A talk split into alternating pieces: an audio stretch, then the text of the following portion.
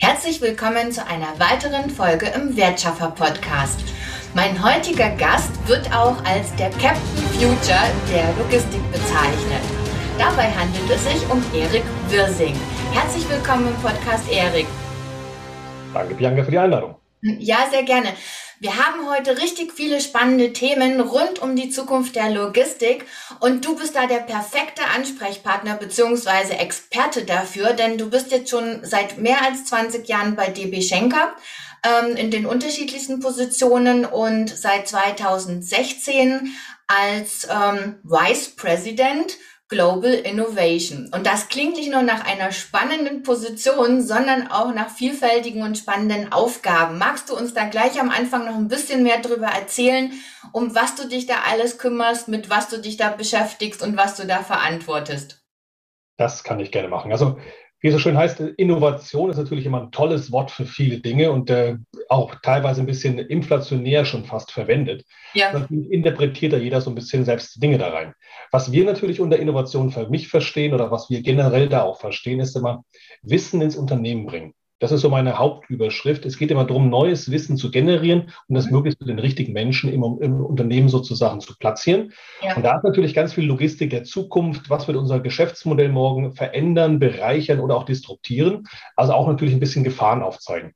Mhm. Und das, was wir in der Innovation bei Schenker dann da, da verstehen, ist von einerseits Innovationsportfolio, wo es darum geht, Technologien zu verproben, zu testen, schnell zu schauen, ist da was drin für uns, können wir das machen? Da geht es von Elektromobilität bis hin zu Wasserstoff, bis hin zu 3D-Druck, bis hin zu Schwerlastdrohnen, bis mhm. hin zu AR, VR, solchen Themen. Dann ja. geht es auch ganz viel um Startups. Also Startups bereichern unser Wesen unserer Unternehmen, sind ein Kulturthema, zeigen uns, wie Sachen schneller gehen. Also auch das muss irgendwo in einem Unternehmen gemanagt werden und die brauchen auch einen klaren Ankerpunkt, einen Anlaufpunkt. Mhm. Das ist bei uns.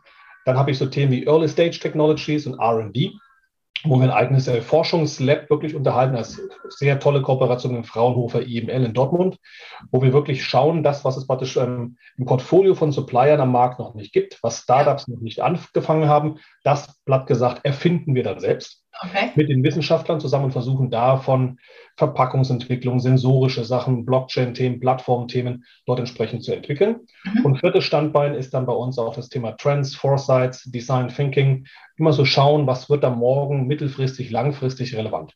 Und wichtiges Thema bei Innovation, das ist so für mich ein Querschnittsthema, ist Kommunikation, ja. weil natürlich müssen wir auch das, was wir machen, das, was wir verproben, testen, anreichern, auch ins Unternehmen bringen. Deswegen ist mhm. Kommunikation, wir haben da eigene Magazine, intern wie auch für extern, bis hin zu Podcasts, was wir zum Beispiel hier machen, und mhm. natürlich auch Thema Filme zu erstellen, weil natürlich viele haben noch nicht äh, oder wissen gar nicht, was in, in Logistik alles drinne schlummert. Ja. Und wir glauben immer noch, Logistik ist so Transport von A nach B. Mhm. Aber Logistik ist weit, weit mehr. Ja, das auf jeden Fall. Und das, was du gerade erzählt hast, da könnten wir ja fast eine Podcast-Folge, eine eigene draus machen, also eine Serie. Ähm, ein paar spannende Themen hast du mitgebracht. Ähm, was ich besonders äh, spannend finde, ist das Thema mit den Drohnen, ähm, weil das ist was, ich glaube, da konnte sich das vor, vor ein paar Jahren noch keiner so richtig vorstellen, äh, was das Thema Logistik angeht. Also wir kennen ja äh, diese kleinen Drohnen, die da durch die Gegend fliegen, aber ja, erzähl uns da mal ein bisschen mehr drüber, was es da auf sich hat. Also auch ein ganz spannendes Thema und auch die technologische Entwicklung ist da massivst vorangeschritten in den letzten Jahren. Ich habe auch gerade mal mein Hintergrundbild so ein bisschen hier angereichert oder verändert. Ja. Man sieht, das ist also wirklich kein PowerPoint gerendertes, irgendwie Design des Bilds, sondern wirklich eine echte Schwerlastdrohne, die hier wirklich 10 Meter Durchmesser, 2 Meter 10 hoch und die ja. auf Sicht, man sieht da wirklich eine Palette unten drunter stehend, ja. sowas auch auf Sicht transportiert wird. Also Einige von uns kennen natürlich Drohne so als Spielzeug, was man so für unter 100 Euro teilweise schon äh, kaufen kann, ja. ein bisschen rumfliegen. Hier reden wir natürlich von ganz anderen Volumina. Also so eine Drohne, die hier von der Firma Volocopter kommt, aus der mhm. Bruchsal, also ein deutsches tolles Startup, die hier praktisch unterwegs sind. Da geht es ja. wirklich darum, bis zu 200 Kilogramm zu transportieren, mhm. autonom zu fliegen in Innenstädte, auf Inseln, auf dem Berg und diverseste andere interessante Use Cases, die es da gibt. Ja. Drohnen werden unseren unser Leben, sag ich mal, in den nächsten Jahren doch durchaus mit beeinflussen, weil wir haben sehr viel Diesel-Driving-Bans, also Fahrverbot in Innenstädten. Mhm. Eine Drohne, jetzt wie wir sie hinter uns sehen, ist zum Beispiel komplett auf elektrischer Basis, ja. ist wesentlich leiser als ein Helikopter, also auch zum Thema Geräuschreduktion mhm. ein Riesenthema. Mhm. Und die werden dann vielleicht in die Innenstädte rein, was ein Helikopter zum Beispiel nicht darf. Ein Helikopter darf da nicht reinfliegen, weil der hat einen Rotor. Wenn der ausfällt, Problem. Ja. So ein Ding hat halt 18 Rotoren. Wenn mhm. da mal ein paar ausfallen würden, was man nicht hofft, aber kann das Ding halt immer noch und deswegen ist natürlich Sicherheit ist das Oberthema. Auch mhm. Datenschutz ein Riesenthema. Wir kennen das aus dem Privatbereich. Wenn ich da eine Kamera dran habe, da darf ich nicht einfach mal über den Garten vom, Nachbars, vom Nachbar drüber fliegen und da Videoaufnahmen machen. Ja. Das ist verboten. Deswegen Sicherheit ein Thema. Auch Absturz muss natürlich ganz klar ausgeschlossen werden. Mhm. Deswegen fängt man über unbemannten ähm, Gebieten natürlich an. Aber ich glaube, wir werden in den nächsten drei, vier Jahren durchaus solche Schwerlastdrohnen sehen, weil mhm. sie einfach eine tolle Ergänzung sind. Wie gesagt, wir haben Dieselbands, wir dürfen gar nicht mehr reinfahren mit dem LKW. Gleichzeitig ja. leben da mehr Menschen. Wir haben Fährverbindungen, die nur sporadisch auf Inseln existieren. Wir ja. haben unzugängliche Gebiete und auch nicht nur für Logistik. Ich meine, ich kann unter so einem Ding auch für Agriculture, also für Agrar, für Felder. Mhm. Komm, ich wohne hier im Rhein-Main-Gebiet, da gibt es auch tolle Winzer und den Riesling um die Ecke. Und da gibt es natürlich manche Weinberge, die eine Hanglage haben, ja. wo man wirklich nur zu Fuß hinkommt. Ich kann aber unter so einem Ding halt auch einen 10 Meter Sprühkanal hängen mit 200 mhm. Kilo habe ich eine Menge Dünger oder was auch immer drunter und fliege halt meinen schrägen Hang einfach mal ab. Ja. Also auch das sind dann Drohnen ein bisschen, das ist ein mobiler Kran. Mhm. Also Hochhausbau Dubai, wir wissen, die bauen da 800, 900 Meter irgendwie, die Hochhäuser. Ja. Wenn ich dann meine Sachen unten vergessen habe, das ist ein langer Weg. Ja, das stimmt. Kann ich mit so einem Ding natürlich dann auf Sicht auffliegen. Also es ist zum Thema ähm, logistische Optimierung. Es ist für Innenstädte, wo die Quadratmeter sehr teuer werden. Dann ja. mache ich mein Lager vielleicht außerhalb und beliefere dann sozusagen so, wie ich das Ganze verbrauche, in die Innenstädte. Mhm. Es ist für Hochhausbelieferung, es ist Agriculture, es ist ähm, Construction, also wirklich das Thema Bau.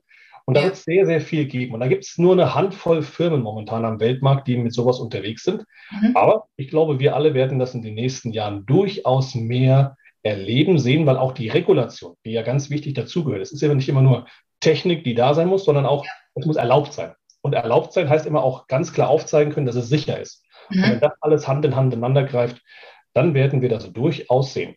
Und Absolut. Logistik wird dadurch nochmal eine Spur reicher an Möglichkeiten. Ja, du hattest, glaube ich, auch gesagt, bis hin zum bemannten Taxi ist das äh, möglich. Richtig. Also genau, Volocopter jetzt als das als Beispiel. Die haben ja. zwei Hauptprodukte. Das ist der Volo Drone, das ist das, was man hinter uns, hinter mir okay. sieht.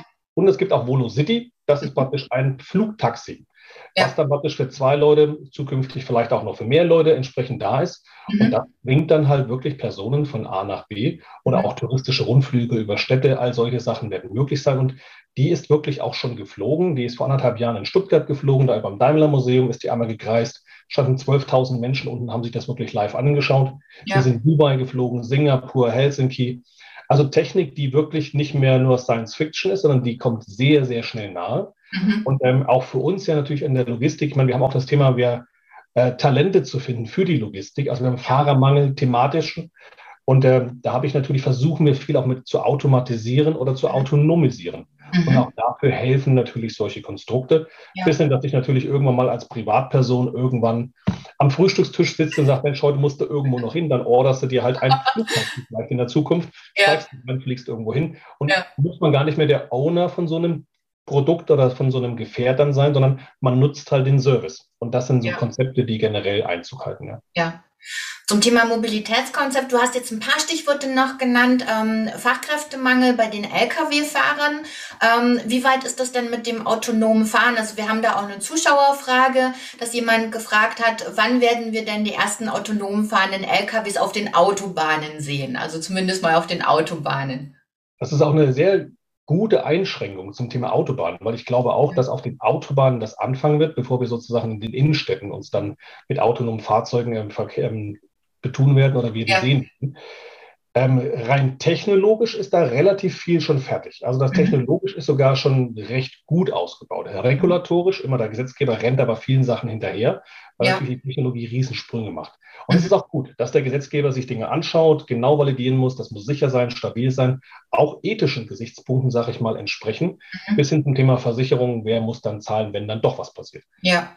Weil auch mit autonomen Fahrzeugen werden Unfälle passieren, es wird auch äh, Verletzte und vielleicht auch Tote geben, aber ja. wesentlich weniger, glaube ich, als wenn der Mensch es macht, weil mhm. Hauptunfallursache ist immer noch bei vielen Dingen einfach menschliches Versagen, was mhm. ganz normal ist. Wir sind abgelenkt, wir sprechen mit einem Beifahrer, sprechen mit irgendwo, wir sind am Handy, wir telefonieren, irgendwas passiert. Ja. Äh, das sind natürlich Dinge, die eine Maschine dann nicht macht. Die hat natürlich die Hochaufmerksamkeit. Mhm. Deswegen glauben wir auch, dass autonomes Fahren schon in den nächsten Jahren auf äh, Straßen, auf Autobahnen erlaubt sein wird und mhm. sukzessive sich mehr in die Innenstädte dann auch ähm, ermöglichen wird. Ja. Das werden wir auch in den nächsten drei, vier, fünf Jahren definitiv erleben. Ich hätte jetzt vor anderthalb Jahren oder vor einem Jahr noch gesagt, äh, irgendwo definitiv, nicht in Deutschland. Mhm.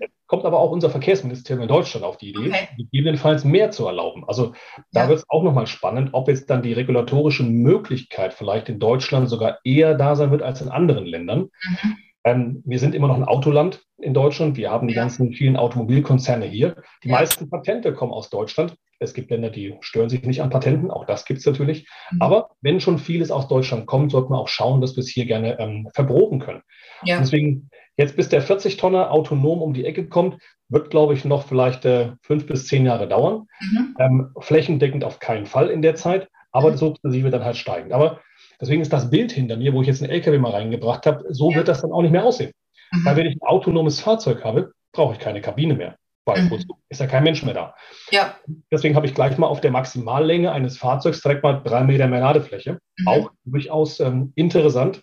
Mhm. Und ich glaube, da wird noch eine Menge passieren, bis hin zu Platooning-Konzepten, dass sich Fahrzeuge dann in kürzeren Verbündenden finden, um auch im mhm. Windschatten so ein bisschen zu fahren, ja. als solche Technologie kommt. Aber Technik ist da gar nicht das Hauptthema, eher Regulation, äh, legalrechtlich, dass es erlaubt ist.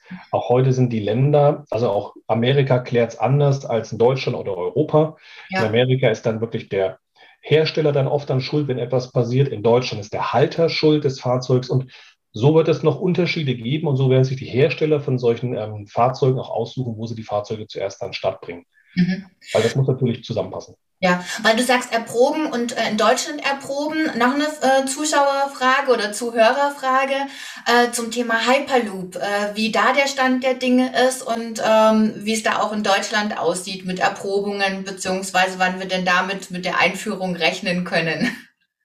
Also Hyperloop ist natürlich, ähm, für alle, die das auch nicht kennen, das ist eine Vakuumröhre, ja. die so drei, vier Meter Durchmesser hat, gibt es verschiedene Dimensionen. Da wird gerade auch gerätselt oder noch äh, evaluiert, wie groß jetzt der ideale Durchmesser ist. Mhm. Ähm, aber so eine Unterdruckröhre, die übrigens günstiger zu bauen ist als Straße, Schiene oder andere Verkehrswege, ah, okay. Okay. Ähm, soll wirklich ähm, kommen. Es gibt die erste Teststrecke in, von, ähm, von Elon Musk von Hyperloop One in, in Nevada, mhm. wo auch viel verprobt und getestet wird. Und äh, so ein Hyperloop hat sogenannte, die Gefährte in diesen Hyperloops nennt man Pods. Und so ein mhm. Pod gibt es halt dann für Personenverkehr und auch mhm. für Güterverkehr. Mhm. Das ist natürlich dann super spannend. Und äh, es gibt allein über Europa, glaube ich, 15, 16 Initiativen zum Thema Hyperloop. Ein paar Universitäten, ein paar Forschungseinrichtungen, ein paar Startups, ja. die da alle unterwegs sind. Und ähm, der Elon Musk ruft zum Beispiel jedes Jahr eine X-Challenge aus. Das ist praktisch so eine Challenge, wer hat den schnellsten Pod ja. letzten Jahre hat auch immer die TU München gewonnen, also wirklich deutsche Ingenieurskunst von der mhm. Technischen Universität München. Ja. Die sind mittlerweile bei 400 irgendwas kmh, glaube ich, oder vielleicht auch schon 500. Ja. Jedes Jahr aber schneller werden. Mhm. Jetzt hat er noch eine zweite X-Challenge ausgelost zum Thema, wer baut mir jetzt die beste Röhre? Mhm. natürlich diese Röhren, die ersten Prototypen sind alle aus Metall. Wenn ich jetzt aber hunderte von Kilometern Metall rühre, das ist sehr viel Metall. Ja. Deswegen sieht man jetzt auch gerade jetzt im Bitumen, also irgendwie eine günstigere Variante. Und das ist aber auch toll über diese Challenges, weil natürlich jeder möchte sich damit brüsten, ja. da zu sein. Und man sammelt halt gute Ideen an und schafft auch einen Anreiz, gute Ideen zu schaffen. Mhm. Ähm, es gibt mit von Hard Hyperloop zum Beispiel einige Initiativen, die sind aus den Niederlanden. Mhm. Da gibt es Überlegen, ob man Amsterdam, Frankfurt oder auch Wien, Bratislava, das könnten so erste Teststrecken in Europa sein, wenn man mal Wien Bratislava nimmt, das sind heute so anderthalb Stunden mit dem Auto oder mit dem Zug, ja. wäre mit dem Hyperloop dann acht Minuten. Und wow. das sind natürlich dann super Verkürzungen von Strecken.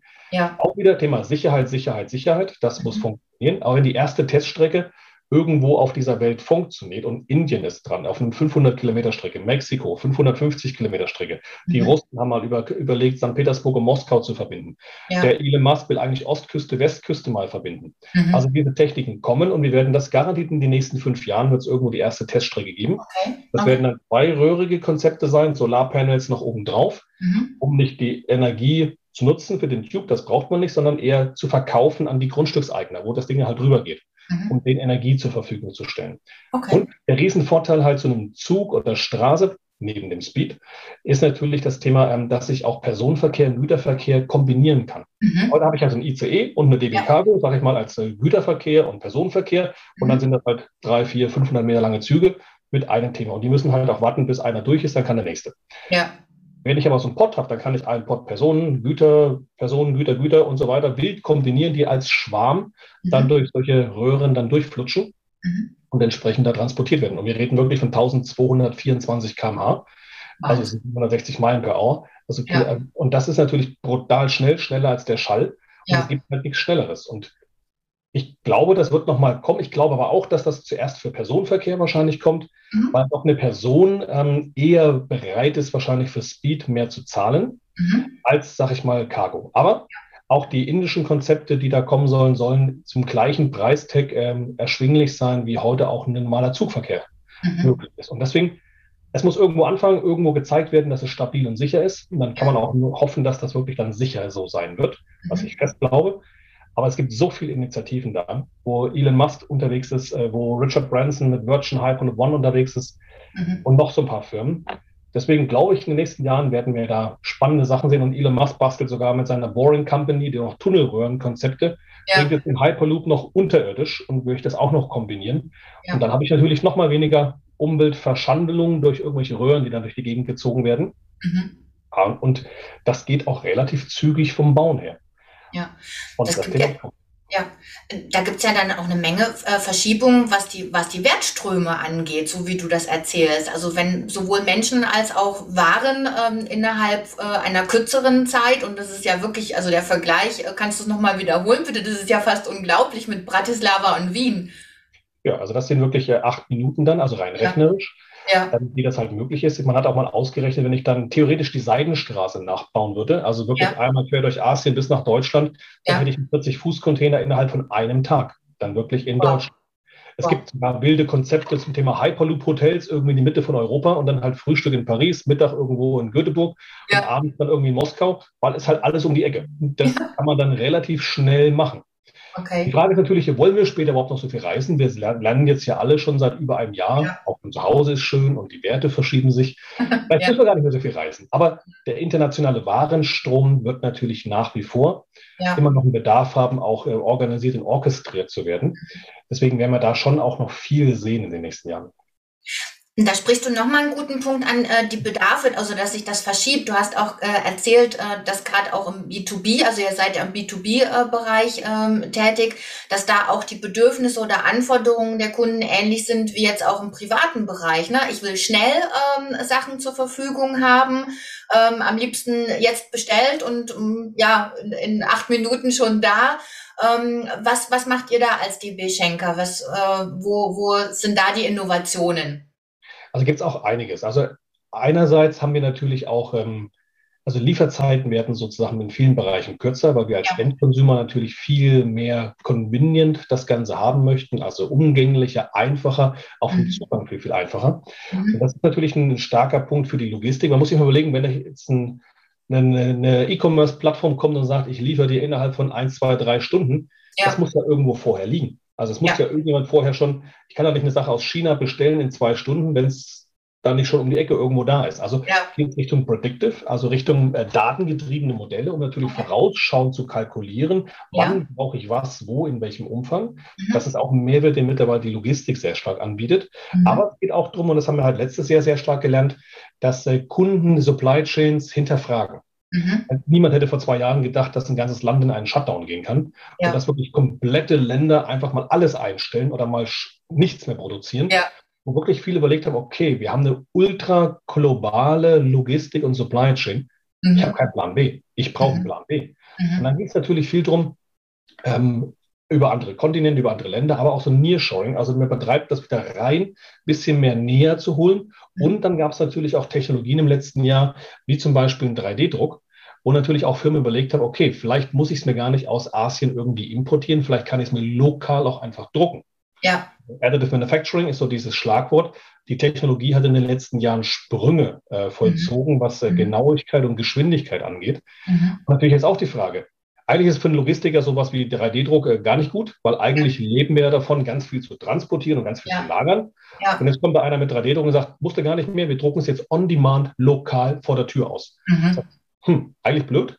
Aber wenn man natürlich solche Trends dann auch sieht, ist es natürlich wichtig als Logistiker, sich gerade mit sowas auch zu befassen. Ja. Man kann sagen, interessiert mich alles gar nicht. Aber wenn man genau weiß, dass solche Trends kommen und jemand sägt sozusagen an unserem Tischbein, mhm. wenn das Tischbein durchgebrochen ist, habe ich hoffentlich ein neues Tischbein aufgebaut, um das wieder drunter zu stellen. Ja. Das ist so eher unsere Tendenz. Und wir haben es auch jetzt letztes Jahr mit der Pandemie gesehen. Krankenhäuser haben mittlerweile begonnen, eigene Druckerzentren, 3D-Druckzentren äh, aufzubauen, mhm. um wirklich da ähm, äh, eigene Gesichtsmasken, Beatmungsgeräte, Equipment sozusagen zu erstellen. Ja. das ist ein Thema, wo man dann wird ja auch Logistiker sozusagen beraten kann, wie geht das, was mache ich da? Mhm. Weil auch solche Drucker sind teilweise ähm, natürlich luftfeuchte, temperatursensibel, die Filamente haben ein gewisses Thema, wo man einfach auch helfen kann. Wir haben mhm. auch letztes Jahr dann wir haben Gesichtsmasken gedruckt für Spanien, haben wirklich dann äh, über viereinhalbtausend Gesichtsmasken da nach Spanien transportiert und haben einfach geholfen. Das hat dann nicht immer gleich den CE-Prüfstempel drauf, Mhm. Aber es hilft halt aber auch. Gell? Ja, richtig. Aber die Technologie geht auch sprunghaft weiter und so ist das durchaus ein kleiner Disruptor, zukünftig vielleicht ein etwas größerer sogar. Mhm. mhm. Ihr habt da ja auch einen tollen Slogan mit äh, Stay Hungry for Innovation. Wie, wie kam es denn dazu? Das ist jetzt so seit äh, drei Jahren, glaube ich, so ein bisschen unser Claim bei uns in der Innovation.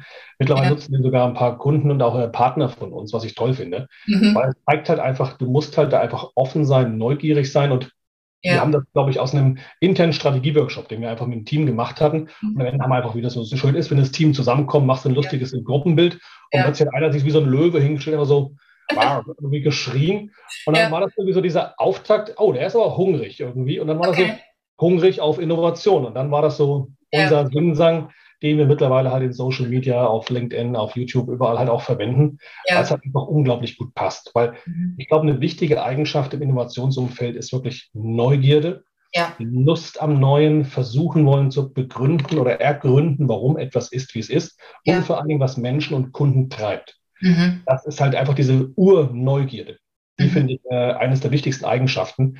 Und ich habe das hat mein Opa früher auch mal so schön gesagt, du musst wirklich Herzblut haben für ein Thema ja. und wirklich dafür brennen, um das halt wirklich ähm, weiterentwickeln zu wollen und verstehen zu wollen. Mhm. Immer diese Jobs to be done. Also warum machen wir das eigentlich? Ja. Also es ist ja nicht, dass wir jetzt einen Hyperloop oder 3D-Druck oder autonomes Fahren betreiben, weil Technik halt da ist. Ja. Das muss ja einen Mehrwert haben. Und das ja. auch immer, und vielleicht auch als wichtiges äh, Wording noch Thema Sustainable, was äh, auch ein Wording der Zeit, sag ich mal, ist. Aber mhm wenn man es richtig versteht, eigentlich eine Grundanlage einer DNA eines Logistikers sein sollte, mhm. dass wir immer wieder drüber nachdenken, was tun wir da eigentlich? Warum tun wir es? Welchen Impact oder welche Auswirkungen hat das? Mhm. Und da gibt es ganz, ganz viel, was uns da treibt. Und deswegen macht uns das immer hungrig auf mehr, hungrig auf neu, hungrig auf zu erfahren. gibt es da einen Mehrwert für uns? Und natürlich auch, ich meine, die heutige Zeit ist so divers und so mannigfaltig. Ja. Es geht ja meistens immer schnell darum zu verstehen, warum ist etwas, wie es ist, wie mhm. funktioniert passt es zu uns oder auch nicht. Mhm. Und es ist ja nicht schlimm, wenn es nicht passt. Dann gibt es so viele neue Themen, dann nächstes Thema. Mhm. Jetzt waren wir schon unter der Straße, auf der Straße, in der Luft, nochmal ein bisschen weiter in die Luft geguckt. Ähm, Thema Raumfahrt bzw. Logistik, genau. da hast du dieses wunderschöne Bild. Ähm, passt auch wieder zu Captain Future. Wie sind denn da die, die Zukunftsaussichten im Bereich der Logistik? Was hat jetzt Weltraum mit Logistik zu tun? Und wozu brauche ich das? Also es hört sich noch sehr weit weg in der Zukunft an. Gleichzeitig ja. ist es noch näher, als wir viele denken. Erstmal ist natürlich viel Technologie kommt aus dem Weltall. Ja. Das heißt, die Teflon Thunder, was immer so das beste Beispiel ist. Ja. Aber wir nutzen natürlich auch GPS-Daten aus dem Weltall mhm. die wir alle für Navigationssysteme, damit für Routenoptimierung, damit wieder auch zum Thema äh, Kraftstoff sparen und Routen mhm. ähm, verfeinern, entsprechend das Ganze nutzen können. Ja. Wir glauben auch, Logistik und Space ist ein Thema, was durchaus zusammengehört. Mhm. Nicht, dass wir jetzt äh, einen Linienverkehr zum Mond oder Mars aufbauen. Ja, okay.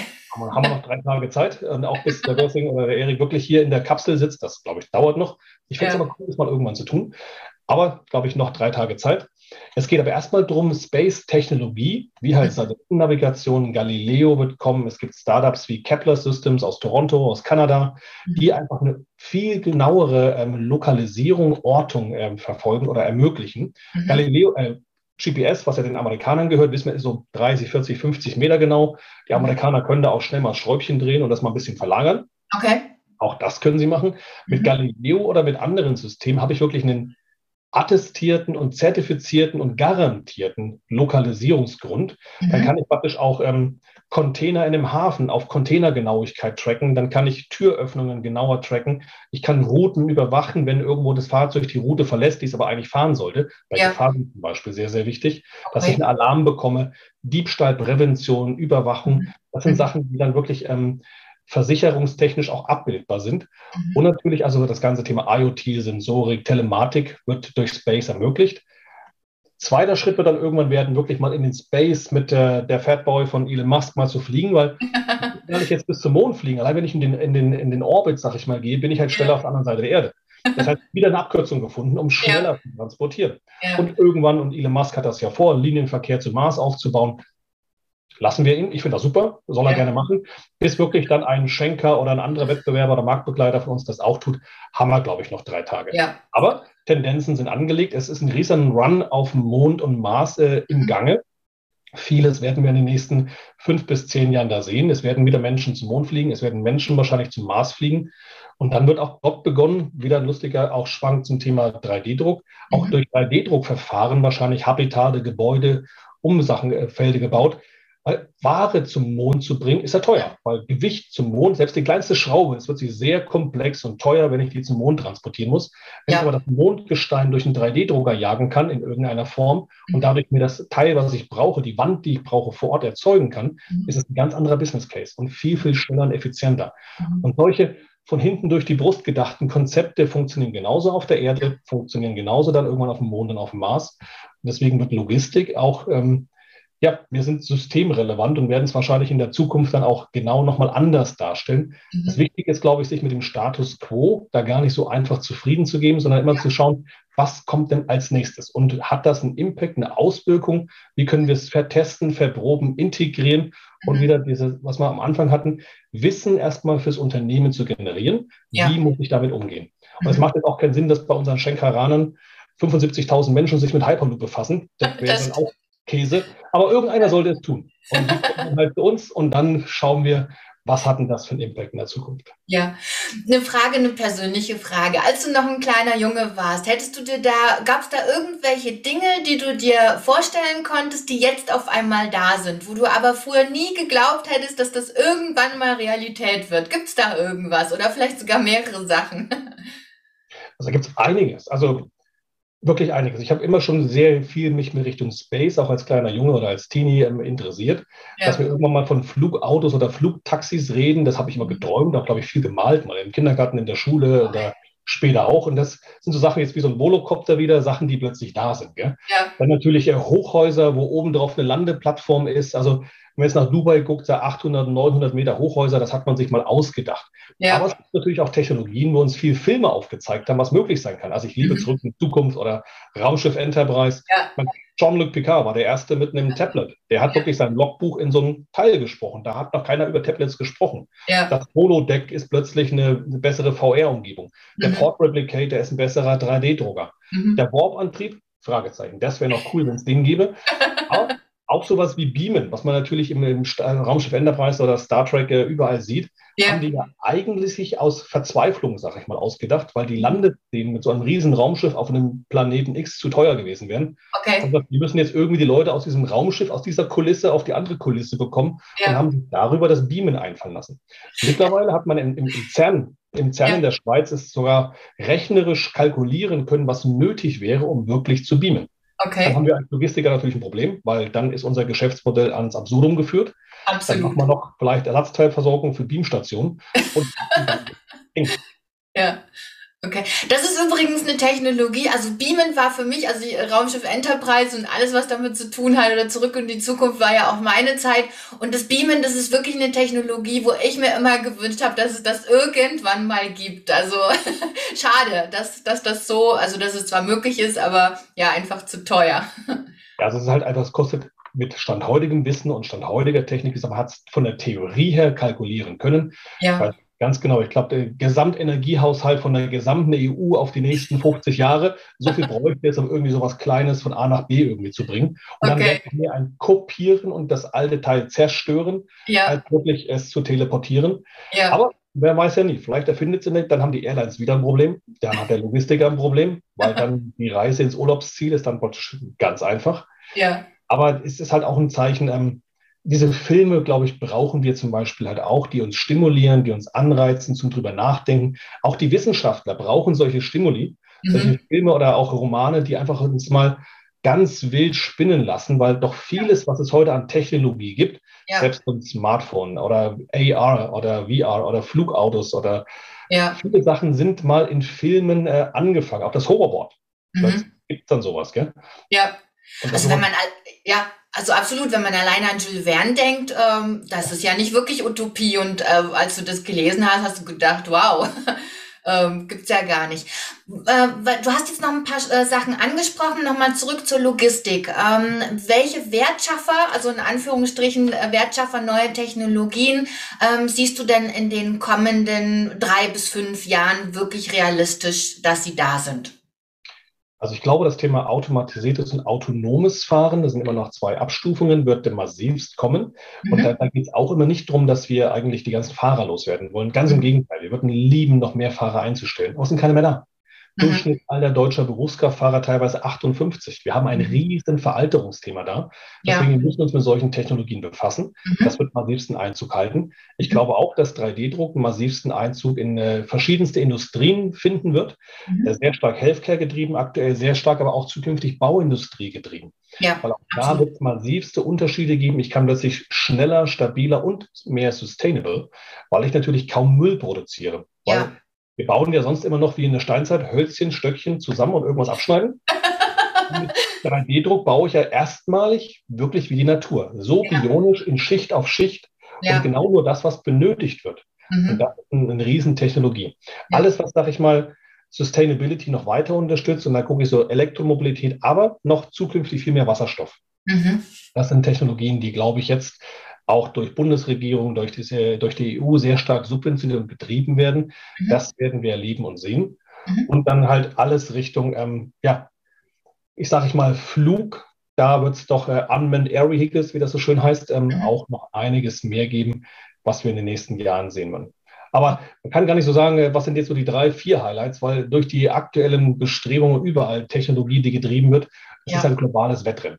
Mhm. Ja, so ein bisschen auch ein bisschen ran der Systeme, ein mhm. bisschen ran der, der Startup-Kulturen. Es ist, glaube ich, viel ähm, Freiraum und Möglichkeiten geben und äh, aber auch einfach Dinge mal verproben. Und nicht mal diese deutsche Urgründlichkeit ist ja natürlich manchmal auch ein bisschen hinderlich. Also wir ja. wollen ja immer diese 110% Lösung. Ja. Und äh, manche andere Länder haben halt erstmal so diese Startup-Mentalität, äh, fake ja. it until you make it. Und dann erstmal mit einer 80% Lösung raus am Markt. Und dann mit dem Feedback, was sie bekommen, die letzten 20 bauen was ja. viel cleverer ist, weil dann der Kunde sich gleich mehr mit abgeholt fühlt, sich ja. involviert hat. Und da wird es doch viele neue Geschäftsmodelle in den nächsten Jahren geben. Und mhm. vielleicht sind wir in der Zukunft, äh, sind die Logistikstandorte auch kleine Mini-Flugplätze für was auch immer. Vielleicht ja. liefern wir mit Tunnelbohrkonzepten irgendwelche neuen Dinge. Vielleicht sind wir 3D-Druckcenter. Vielleicht sind wir aber auch Schwarmintelligenzbetreiber und betreiben irgendwelchen autonomen Flotten. Okay. Logistik ist alles nur nicht langweilig. Also da ist alle Technologien, alle Regulationen, alle diversen Dinge, die man sich irgendwie ausdenken kann, haben ja. immer einen logistischen Aspekt. Mhm. Natürlich die beste Logistik ist die, die man gar nicht sieht und spürt, weil sie einfach funktioniert und da ist. Ja. Ich will etwas, es ist da. Super. Und jetzt haben wir, merken wir alles, wenn da mal so ein Schiff in so einem Suezkanal mal einfach quer steht, plötzlich ja. hat das Auswirkungen, wo es dann jeder auch merkt. Ja. Also das ist wirklich ein, ein toller Ausblick. Ich mag gar nicht denken, was noch in 10 oder 15 oder 20 Jahren kommt. Ähm, so oder so, es bleibt spannend und ich finde, du hast es so schön gesagt, äh, wenn jemand jung ist und äh, Herzblut einfach hat für, für viele, viele tolle äh, Sachen, dann ist er, glaube ich, in der Logistik ziemlich gut aufgehoben. Und ähm, das Image, äh, was du auch angesprochen hast, hat es, glaube ich, gar nicht verdient. Also von daher, wer sich dafür interessiert, ähm, kann dich auch gerne bestimmt auch erreichen und äh, da auch noch mal ein bisschen hinterfragen und bohren. Da bist du bestimmt auch bereit, äh, Auskünfte zu geben. Erik, ich danke dir recht, recht herzlich für die tolle ähm, ja, Präsentation, auch mit deinen tollen Fotos. Ein schöner Ausblick und weiterhin viel, viel, viel gute Innovationen und gutes Geschäft. Vielen Dank, Bianca, für die Einladung. Ja, sehr gerne. Thank you.